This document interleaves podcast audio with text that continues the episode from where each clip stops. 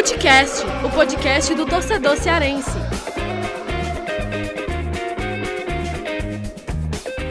Vem que vem com a gente, rapaziada, Futecast na área para esse episódio especial de Clássico Rei. É o primeiro Clássico Rei da temporada de 2021.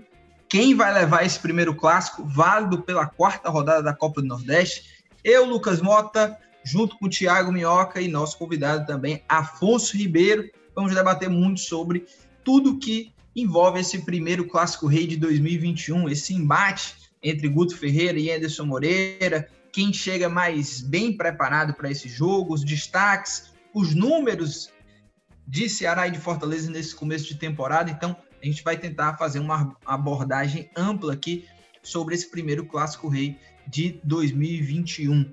Thiago Minhoca e Afonso Ribeiro, primeiro jogo, é, rivalidade histórica e a gente chega no momento aí de Clássico Rei, onde as duas equipes ainda estão buscando o seu melhor futebol. O Guto e o Enderson, por enquanto, têm apostado muito na mescla de jogadores, até fica até difícil para a gente cravar, por exemplo, quem vai entrar em campo do time do Ceará e quem vai entrar em campo do time titular do Fortaleza para esse primeiro embate.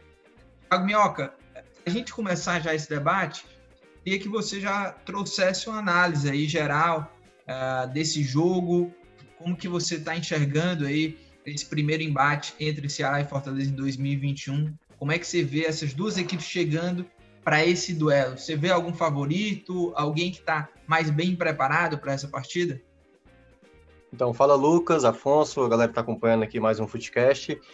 Então, né, a gente tem aí essa. Clássico sempre dá uma certa incerteza, né? A gente já viu momentos em que um era mais favorito e aí o menos favorito acabava vencendo. E para esse jogo, né, o primeiro clássico da temporada, a gente tem, claro, assim, um favoritismo, mas aí mais por conta de um trabalho, né, de mais tempo do Guto Ferreira, jogadores na teoria, na teoria, certo? De mais qualidade, mas a gente ainda precisa ter um pouco mais de, de cautela, até mesmo de como as coisas vão se comportar em campo. Curiosamente, Lucas, eu estava até olhando, né? A gente está gravando aqui na quinta-feira, olhando de manhã, o, os números né, de Ceará e Fortaleza na Copa do Nordeste, até então, lá pelo site do Footstats. Curiosamente, Ceará e Fortaleza estão entre as equipes que têm menos posse de bola, sabe, em seus jogos. Então, é, isso já dá uma, uma, um início, por exemplo, de como, como é que esse jogo vai ser, entendeu? Porque Ceará e Fortaleza não estão priorizando muito a posse, o próprio Fortaleza no duelo da Copa do Brasil não fez muita questão, o, o Ceará já tinha demonstrado isso até na estreia contra o ABC, então, duas equipes de Série A que em seus jogos contra equipes de divisões inferiores não estão tendo nem a postura de ter o controle do jogo. E eu acho que esse clássico, ele, ele talvez vá dar atuado um pouco de, de como deve ser, né? Qual é o time que, que vai começar com essa posse da bola? Quem é que vai ter a necessidade de vencer? Porque ambos estão na primeira colocação dos seus grupos, né? Então, assim, dá a entender que vai ser um jogo, pelo menos em princípio, um, um jogo em banho-maria, né? Que ninguém vai se arriscar mas aquele que fizer o gol primeiro vai ficar mais confortável com o padrão de jogo que já vem estabelecendo nesses jogos iniciais de temporada. Então, acredito que ah, o jogo inicial ele vai começar de maneira até branda, sabe?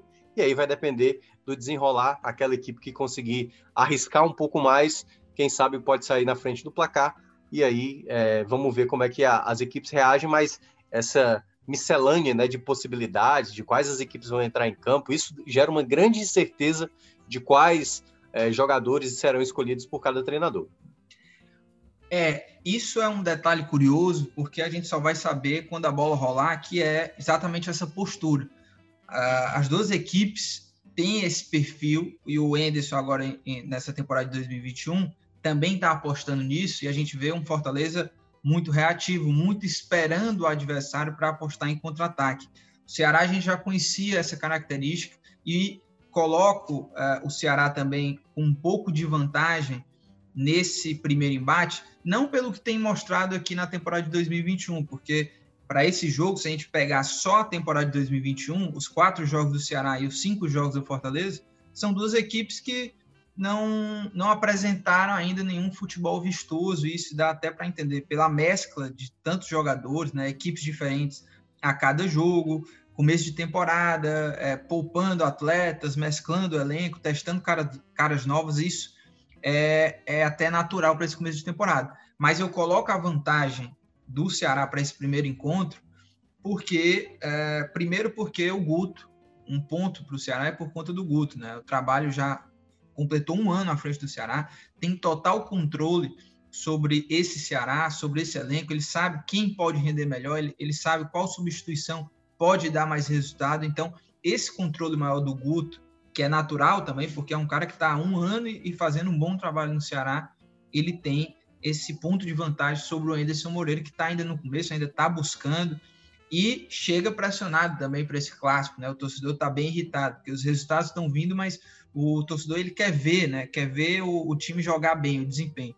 E um outro ponto também é que é justamente isso. Quando a gente pega duas equipes que têm jogado é, sem aquela posse de bola, sem apostar na posse de bola, eu vejo o Ceará também em vantagem, porque é um time que já está habituado a esse jogo e sabe executar melhor do que o Fortaleza, pelo menos se a gente é, levantar o histórico, justamente por conta do trabalho já a longo prazo do Guto. O Ceará é já acostumado a executar isso. É um time que é muito eficiente no contra-ataque, na transição ofensiva, que é algo, é um conceito do Guto é, muito bem aplicado nesse Ceará. Então, eu coloco isso também como vantagem. E o fato de o Ceará não ter jogado no meio da semana. Esse tempo maior de preparo, somente para o clássico, Fortaleza teve viagem lá para Caxias do Sul, por exemplo, jogou no meio da semana a Copa do Brasil. Então, eu vejo o Ceará, por conta disso, por conta desses elementos que eu falei, em vantagem é, em relação ao Fortaleza para esse primeiro clássico. Isso não quer dizer, claro, que o Ceará vai ganhar, né? Porque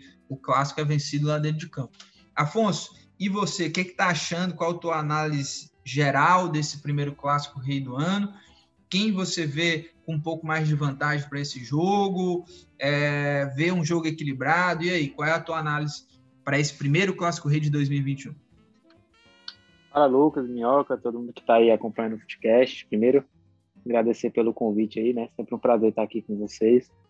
É, eu acho que é muito em cima disso que vocês falaram, né? Assim, a gente tem essa indefinição das escalações, é, mas eu acho que o Ceará, né, como teve essa semana aí para trabalhar, semana livre, o Guto contando aí com é, o retorno de alguns jogadores que tinham ido para aquele período de férias, né, e podendo promover algumas estrelas também. Então eu acho que o Ceará tem um favoritismo aí, né, apesar de ritmo de jogo, falta de entrosamento de algumas peças, né, que, que chegaram agora, mas eu acho que por já ter a base, já ter um trabalho mais sólido aí, eu acho que o Ceará leva o favoritismo para esse clássico, né, o Fortaleza é, a gente ainda não conseguiu identificar né, essa cara do Enderson, é uma coisa que a gente tem debatido muito. O elenco está passando por mudanças também, né, reformulação. É, tem essa questão aí muito da, da característica né, dos dois times, como é que estão se apresentando esse começo de temporada, mas eu acho que pela base que o Ceará tem é, da temporada passada, né, já ter um trabalho mais sólido entre o treinador, acho que o Ceará carrega assim um favoritismo é, para esse clássico, né? E além da parte física também, né? Teve essa semana toda para trabalhar aí, né? Pro, pro clássico, enquanto o Fortaleza teve essa viagem, teve um jogo bem desgastante lá também, né? E usou jogadores aí é, titulares, né? Que devem também atuar o clássico. Então, acho que essa parte física pesa também, mas é, é, acho que é, esse favoritismo do Ceará não chega a ser tão é, disparado assim. Né? Acho que tem favoritismo, né? Mas é começo de temporada. É, os times ainda estão ali tentando se ajeitar, ganhar as caras para 2021. Então, acho que tem, tem um favoritismo, mas deve ser um jogo bem, bem parelho mesmo. E Minhoca, uh, esse clássico, né, que uh, a gente pode já trazer até os números aqui para o Footcast, por exemplo, vamos lá, o Fortaleza ele jogou cinco vezes, são quatro vitórias e um empate, está invicto na temporada, né? Desses, desses cinco jogos, Fortaleza jogou três na Copa do Nordeste, um jogo no Campeonato Cearense e um jogo pela Copa do Brasil. Está invicto. São sete gols marcados e apenas um sofrido. A defesa está bem, né? Só um gol sofrido em, em cinco jogos.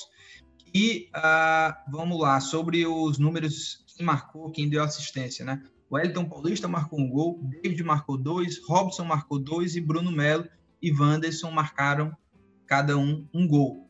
Nas assistências, Luiz Henrique deu duas assistências, David duas, Gustavo Coutinho uma e Juninho uma. No Ceará, Ceará que é, fez quatro jogos, tem uma vitória, dois empates e uma derrota, cinco gols marcados e quatro sofridos. Só dois jogadores marcaram pelo Ceará até agora.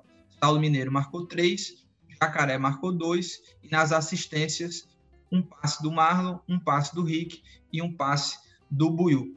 Minhoca, desses, desses números, né, são números do início de temporada, eles te apresentam alguma coisa assim de relevante quando a gente vai analisar esse clássico rei?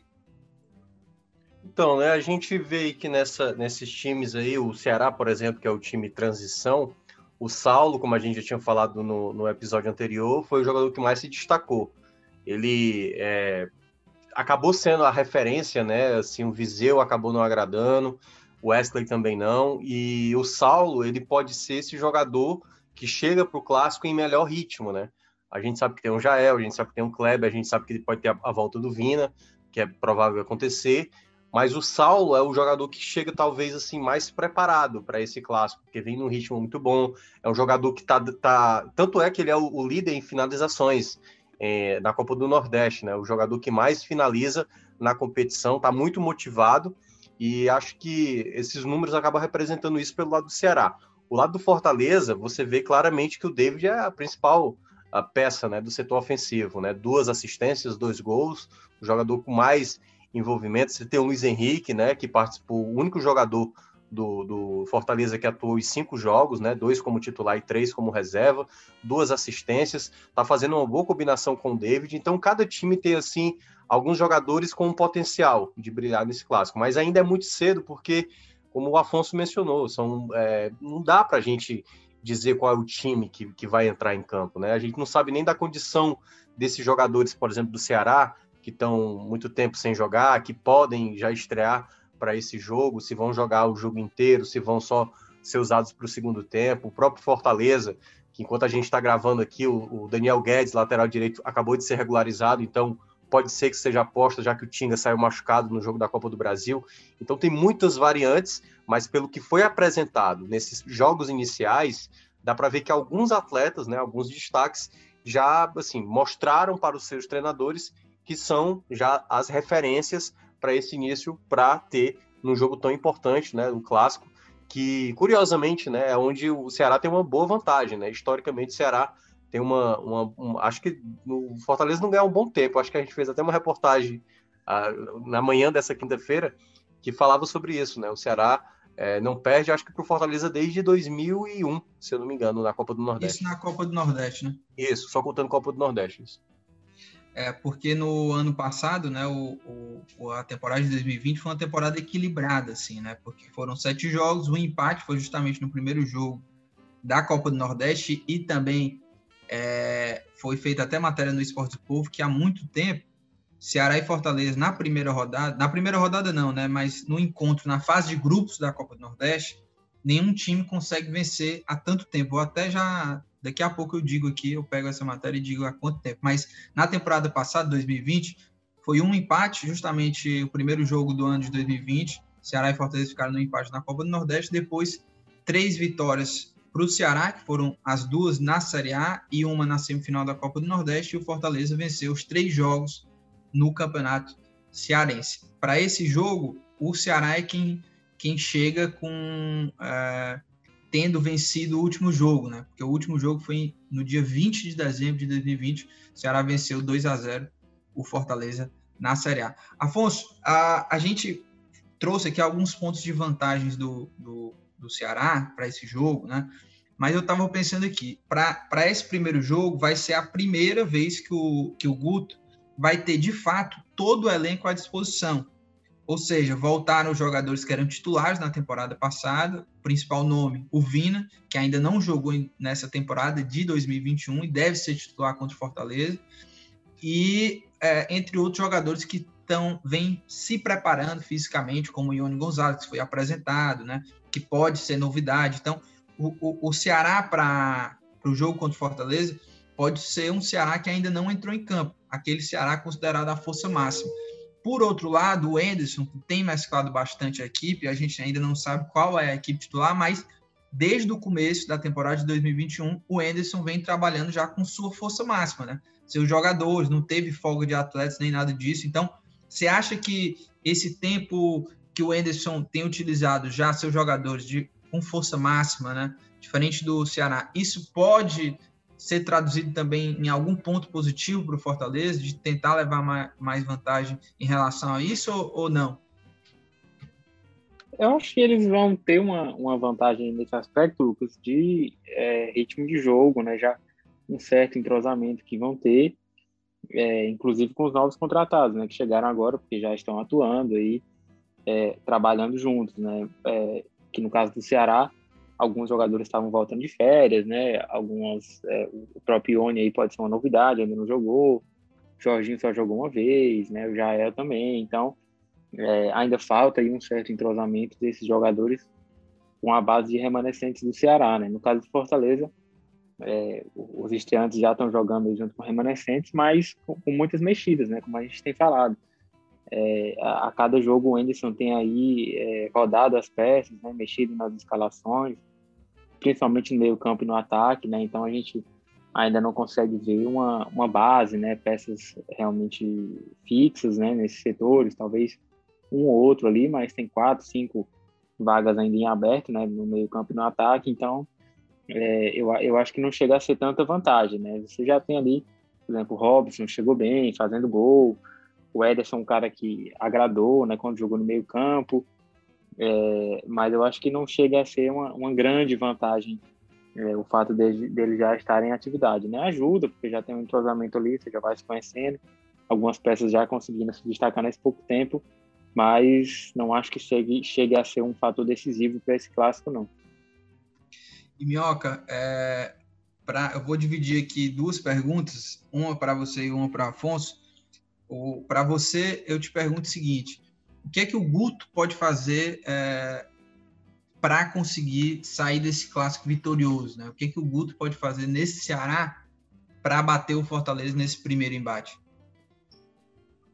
Então, eu acredito que para esse primeiro jogo, o Guto ele tem que é, tentar repetir o que ele já vinha apresentando na temporada passada, né? Aquilo que ficou muito bem estabelecido, por exemplo, a dupla de volantes, Fabinho Sobral pode pintar. Então, eu acho que o Guto é capaz de ir mais com o que ele acredita do que propriamente com alguma ideia que ele estava experimentando nos primeiros jogos. Então, a gente pode ter realmente o time mais próximo da equipe que ele mais atuou no final da temporada passada.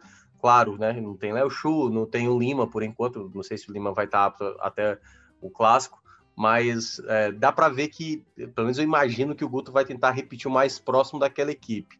Então eu acho que uh, uma, uma, uma dúvida que ainda paira para mim é qual vai ser esses jogadores, né? Porque tudo indica que a gente vai ter ali possivelmente Saulo, a gente vai ter Kleber, a gente vai ter Vina, e esse quarto jogador para mim é a grande dúvida, porque eu não sei se ele, ele terá um jogador como o Jorginho, por exemplo, que jogou aberto, se ele vai ter o Wesley, que já jogou também por dentro, e jogando mais aberto, se ele vai ter o Marlon como outra característica, mas eu acredito que o, o formato, né, a maneira de jogar deve ser muito próxima, né, que é um time que se defendendo muito bem, é, atrapalhando a saída de bola do adversário, tentando roubar, e eu acho que nesse ponto o Kleber é o jogador mais ideal para isso, e aí você tentar aproveitar jogadores de qualidade, como é o caso do Vina, e quem sabe mesmo até alguns jogadores que não jogaram como o Mendonça, como o Ione Gonzalez, quem sabe, para mudar né, um pouco assim, a, a dinâmica da partida, caso seja necessário. Então, eu vejo que o formato de jogo que o Ceará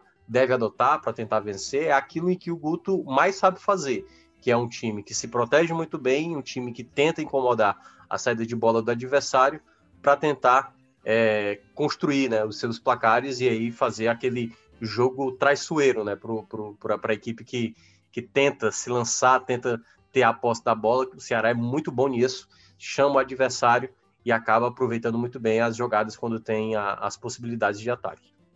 E Afonso, é, do Enderson, o que, que ele pode fazer para levar esse primeiro clássico, vencer o Ceará é, e sair aí com esses três pontos na Copa do Nordeste, né? E sair vitorioso nesse primeiro clássico rei de 2021? Eu acho que o Anderson aí, é, em relação ao Guto, ele tem uma vantagem porque o Guto já tem um trabalho mais sólido, né, mais antigo no Ceará. É, então ele acaba tendo essa vantagem de poder ter mais recursos, né, para analisar como o Ceará joga, né, conseguir estudar melhor para tentar neutralizar os pontos fortes e aproveitar a, as falhas do Ceará.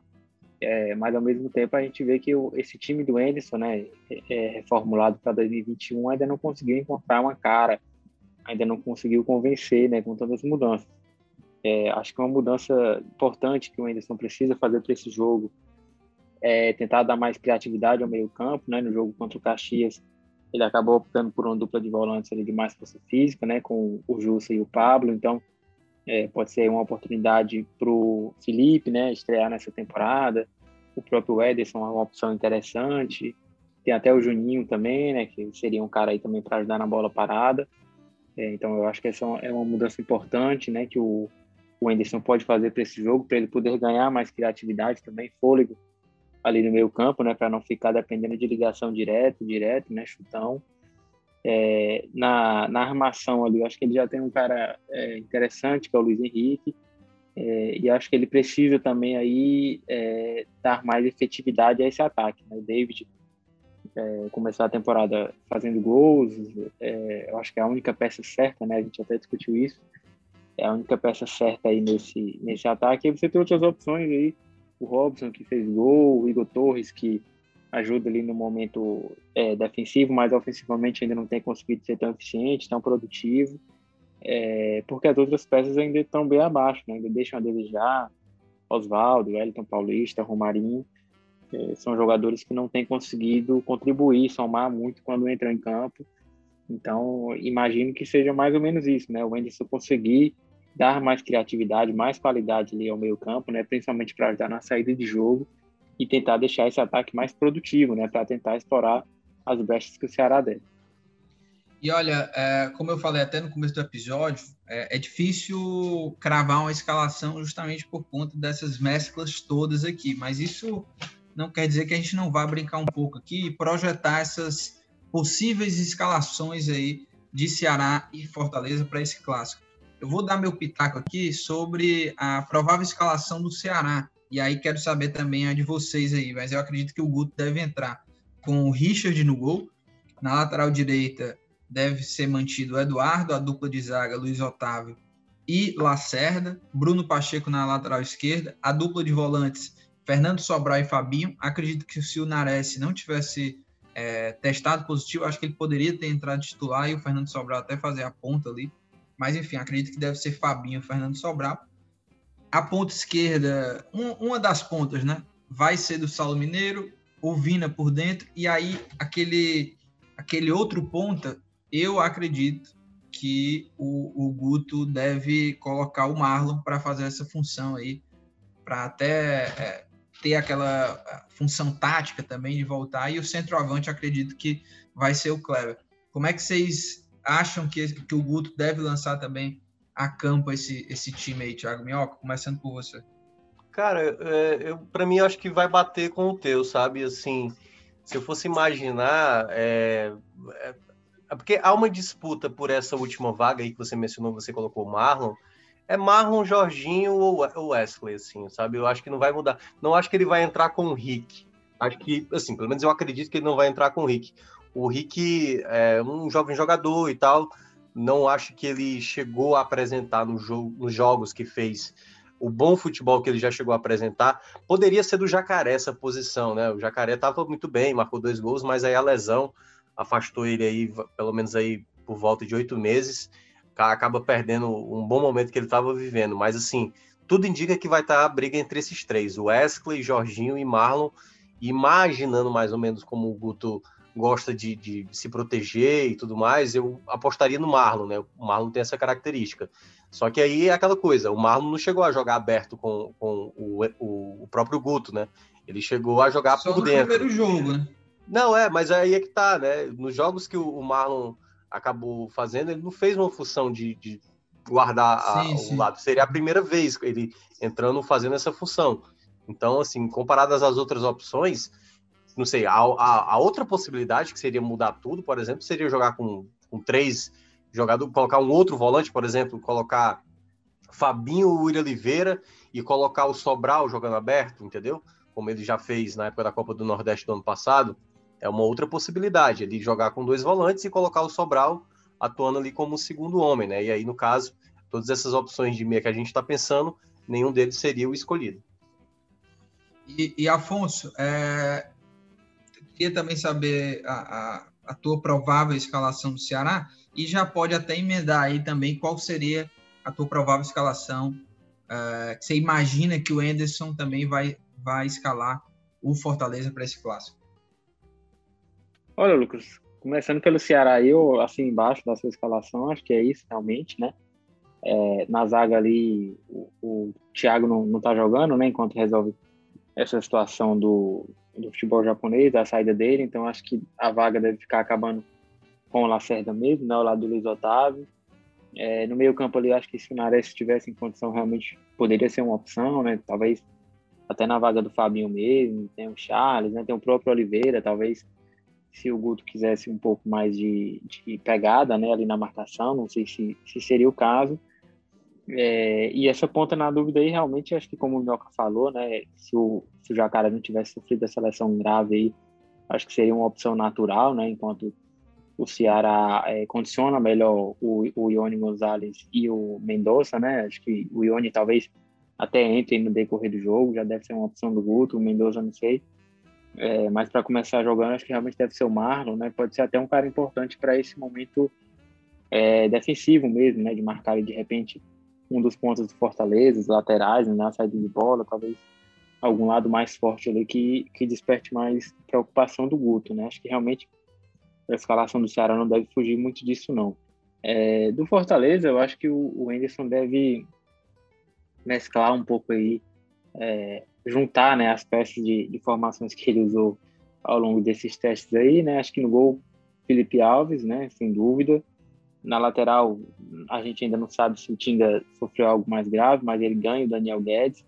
O Tinga jogou aí quase todos os jogos, né? Só não contra o 13. Talvez o Daniel Guedes possa entrar e receber essa oportunidade, né? Contra o Ceará, mas imagino que se o Tinga tiver em condições, ele deve permanecer ainda como titular na zaga ali Wanderson e Quinteiro, né? Por enquanto são os titulares na posição. E ali na lateral esquerda, talvez o Carlinhos, né? No, acho que nos jogos principais, até aqui, o Anderson optou pelo, pelo Carlinhos, né? Dependendo da proposta do jogo. Bruno Melo seria um cara que ele ganharia mais em estatura, mas talvez ele escolha o Carlinhos para esse jogo. É, na, nos volantes ali, acho que a, a, grande dúvida, né? Que o Anderson encheu bastante no setor, mas talvez ele possa promover aí o, o retorno do Felipe, né? Já está recuperado de lesão, treinando, talvez seja uma opção aí. É, e aí essa outra peça, né? Tem o Ederson, que seria um cara para qualificar a saída de bola também, ou ele pode optar por um cara talvez mais pegada, que seria o Jussa, né? Mas eu, eu vou ficar com Ederson aí, Felipe Ederson ali de volantes, é, são caras que conseguem marcar também e qualificam a saída de jogo. É, e na armação ali fechando o meio, o Luiz Henrique. Acho que o Luiz Henrique segue também, apesar do Anderson gostar bastante do Cristinho. É, e ali no ataque, David, né? Titular. Ah, e aí eu acho que ele segue com o Igor Torres na ponta direita. E na ponta esquerda eu acho que ele vai acabar escolhendo Robson, né? O Elton Paulista no jogo foi, no último jogo foi muito mal, assim, pouco participativo, pouco produtivo. Né? Então acho que ele deve usar o, o David aí como referência escalar o Robson ali na ponta esquerda. É, olha, eu, eu tenho só algumas, assim, acho que mudanças, eu acho que no em relação ao time do Afonso, mas acho que também é por aí. E, assim, a, a minha provável escalação também é muito vendo desse jogo é, que o Fortaleza fez na, na Copa do Brasil, né, de quem começou no banco. Por exemplo, o Elton Paulista também, que jogou os 90 minutos, acredito que ele não vai ser titular contra o Ceará. Então, a minha provável escalação do que eu imagino que o Anderson vai fazer, tem o Felipe Alves no gol, né, titular absoluto. Na lateral direita, se o Tinga não puder, deve ir o Daniel Guedes, seria o mais natural. O jogador já está regularizado, vinha treinando. A dupla Quinteiro e Wanderson, né, Carlinhos também na lateral esquerda. E aí a dupla de volantes, eu acho que o Anderson vai manter um volante de pegada, no caso o Ederson. E a outra, a, o, o, parceiro do Ederson, eu acredito que vai ficar entre o Juninho e o Felipe, né? Não sei qual é a condição do Felipe, mas eu acho que vai ficar entre esses dois aí. E acredito até que deve ser o Juninho. Já no setor ofensivo, as quatro peças ali do, do setor ofensivo, acho que É, o Luiz Henrique hoje eu acho que ele merecia ser o titular, né, para esse jogo contra o Clássico, mas pensando que ele jogou ali já boa parte do jogo contra o Caxias, acredito que o Anderson começa com o Crispim na armação. Os pontas, um dos pontas, eu penso que o Anderson deve, deve utilizar o Romarinho. E aí, na outra ponta e, e, e centroavante, eu acho que ele vai mesclar aí o Robson e o David. Eu acho que esse vai ser o quarteto ofensivo aí do, do Fortaleza. E Minhoca, qual que seria aí, qual a tua imaginação né, para essa escalação do Anderson aí? O que, que você imagina que o Anderson vai fazer? Então, é, tá complicado. Fortaleza é difícil prever. Eu cheguei a mencionar que durante a semana no Futebol do Povo que a gente ia ter uma real noção do que é que o Anderson achou desses jogos uh, pelo jogo do, da Copa do Brasil, porque era um jogo que valia muito dinheiro.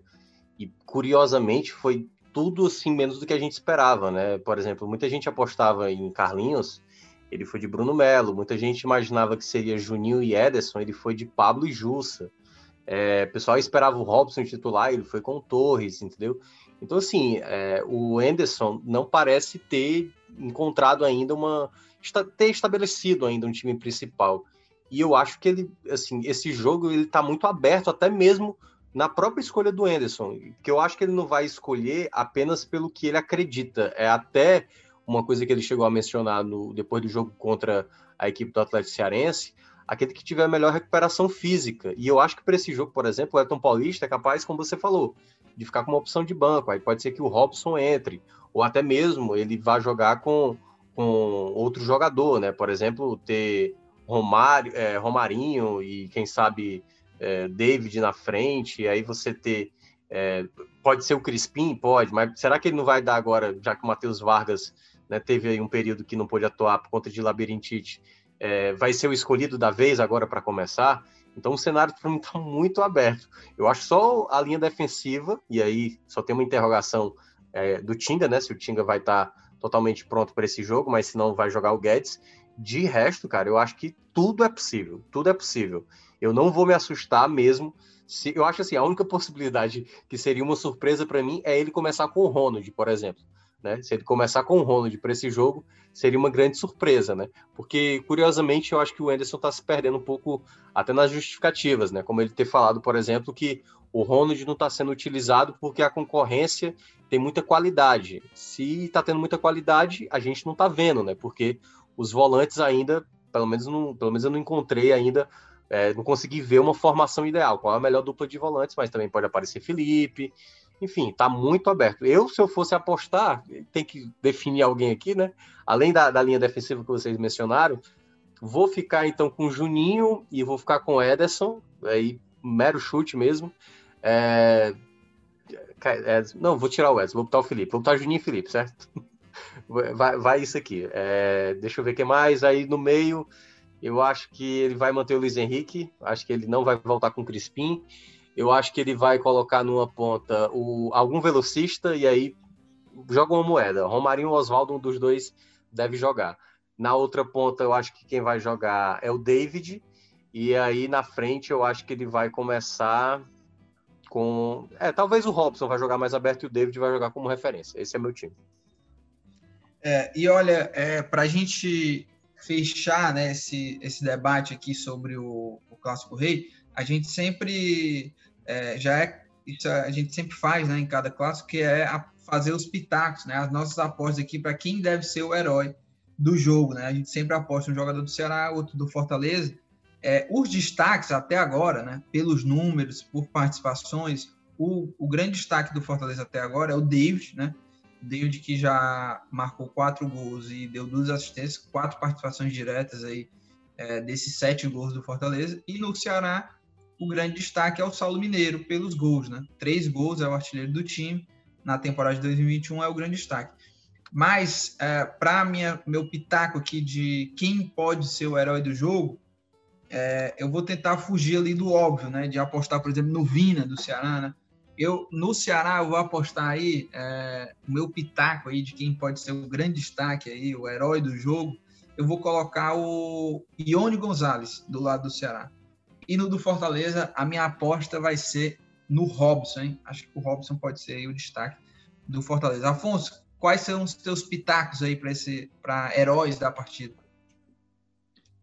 É, Lucas, eu vou tentar seguir a sua linha aí, fugir dos, das escolhas mais óbvias, né? Acho que no Fortaleza aí seria o Felipe Alves, no Ceará o Vina, né? No Ceará eu vou ficar aí com o Kleber, né? O Klebão, acho que ele pode ser um cara decisivo aí, tem bola aérea muito forte, né? No último clássico ele fez gol, então é, vou ficar com o Klebão aí no Ceará e no Fortaleza eu vou apostar no Luiz Henrique. É, o cara que tem sido decisivo com, com assistências, né? Sempre tem servido o David, que seria um candidato aí a herói se, se conseguir balançar as redes, mas eu vou ficar com o Luiz Henrique, acho que ele tem é, condições de ser um, um, dos destaques aí do Fortaleza nesse clássico. Minhoca, a palavra é sua. Você costuma acertar nesses pitacos aí. É, o pior é que o Afonso acabou pegando os dois pitacos que eu daria, né? Então, para aumentar a possibilidade de acerto nossa aqui, coletiva, cara, eu pensei em falar Marlon, mas pô, já pensou, cara, se fosse Marlon ia ser uma loucura, né? É, não, eu vou apostar no Sobral, certo? Como herói, apesar dele não ser um cara goleador, mas né, vamos, se é para ser alternativo, vamos bem alternativo. Fernando Sobral pelo lado do Ceará e pelo lado do Fortaleza, eu tô achando que, cara, eu não sei, eu, eu tô sentindo que um desses jogadores que tá em baixa, que é o, Romar, o Romarinho ou o Oswaldo, é capaz de, sabe, tirar uma, uma certa enhaca nesse clássico. Então, entre os dois aí. É porque, assim, para mim, Romarinho e Oswaldo são quase a mesma pessoa, né? Porque o problema é o, é o mesmo. Mas, mas como eu acho que o, o, Oswaldo talvez vá ser mais requisitado, porque é um jogador mais experiente. Acho que o Oswaldo talvez vai ser o herói desse jogo aí. É, e antes da gente fechar, Afonso, o Tinga ele tá fora do jogo ou ele, é, ele vai permanecer como dúvida? Eu acho que como dúvida, Lucas. Não, não acho não que teve nenhuma atualização, né? É, não, não. Por enquanto, nenhuma informação. Beleza. E só para fechar aqui, para a gente ir para as dicas aleatórias, olho nesses quatro jogadores, né? Que se entrarem no clássico, né? São jogadores que conhecem muito bem o clássico. Luiz Otávio, do Ceará, jogador lá do Ceará que mais jogou clássicos, é, tá aí na quinta temporada pelo Alvinegro, tem 16 clássicos no currículo, venceu seis, empatou, empatou quatro e perdeu outras seis. O Oswaldo contra o Ceará, né, também 16 jogos, cinco vitórias, sete derrotas e quatro empates. O Felipe, volante, já disputou 18 clássicos, 6 vitórias, 5 empates e 7 derrotas. E o Tinga, 16 clássicos, 7 vitórias, 2 empates e 7 derrotas. Olho nesses caras aí que são, sabem muito de clássico rei. Então, Lucas, partiu. Ah, diz só, aí, meu. Não, e a gente pode ter estreantes, né? Tipo, a gente tem Mendonça, a gente tem é, Ione, a gente pode ter. Não sei se o Gabriel Daniel Dias. Daniel tá... Guedes. Daniel Guedes, a gente tem alguns jogadores que pode. Não sei se o Isaac também vai estar tá pronto, enfim, alguns jogadores vão estar tá em condição Pikachu, não sei. Mas a gente pode ter também as novidades, né? Imagina um cara desse largar no clássico e marcar logo o gol da vitória, né? Então tem esses jogadores também a mais aí que a gente também só vai saber no sábado.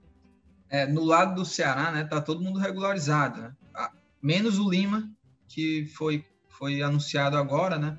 talvez até o dia, não sei se vai, vai ser regularizado, mas nem estava treinando aqui, né? Eu acredito que não vai nem ser relacionado, mas a expectativa aí dos estreantes, como o Mioca falou, o Ione Gonzalez, o Steve Mendonça, né?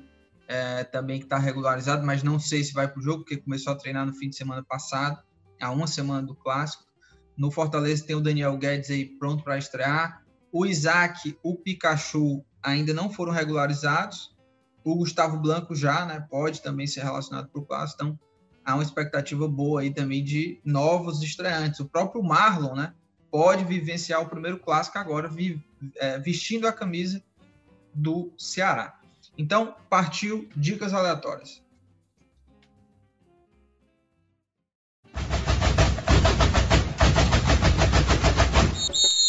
Para a gente encerrar aqui o programa com chave de ouro, o nosso quadro Dicas Aleatórias. Afonso Ribeiro, o que, é que você traz aí de dicas, meu amigo?